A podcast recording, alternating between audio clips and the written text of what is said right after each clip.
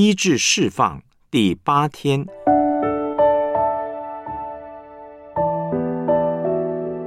处理罪与医治释放。约翰一书一章八到九节：我们若说自己无罪，便是自欺，真理不在我们心里了。我们若认自己的罪，上帝是信实的，是公义的。必要赦免我们的罪，洗净我们一切的不义。约翰福音一章十二节：凡接待他的，就是信他名的人，他就赐他们权柄，做上帝的儿女。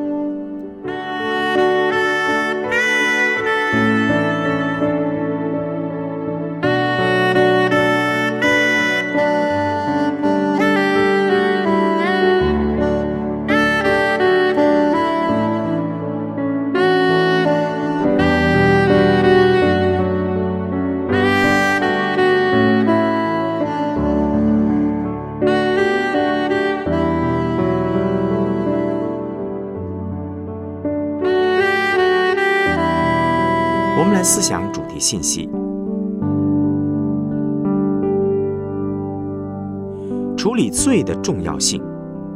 面对医治释放，不管是医病或是被医的，很重要的一件事是自洁，也就是处理自己的罪，还有别人的罪。自己的罪要认，别人的罪要饶恕。祖先的罪、周围人的罪、周围环境的罪，都和我们连在一起。很多人说我们在基督里已经是新造的人，罪认过一次就好，祖先的罪跟我有什么关系呢？但问题是，我们是亚当的后裔，祖先犯罪的影响跟我们是分不开的。所以每一次祷告要处理自己的罪，也要处理别人的罪对我们的影响，接受上帝十字架的恩典。我们跟我们祖先的关系要弄清楚。我的辅导弗里德牧师，一直到六十岁的时候才处理完他和父亲的关系，才终于在这件事情上得自由，彻底的医治、释放、侍奉，没有那么简单，不是随便祷告一下就可以得到自由的。很多人被一些错误的神学影响，以为祷告一次就解决了，没有这种事情。我们乃是要天天运用信心。信心是一个进行式，跟上帝保持一个正确的关系，这是我们在应用时要注意的。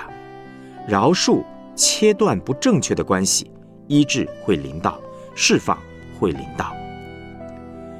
医治释放的五步骤，每一次要进行医治释放侍奉的时候，要留意以下五个重要的步骤：第一，承认上帝的主权；第二，面对自己的罪，做认罪跟弃绝罪的动作。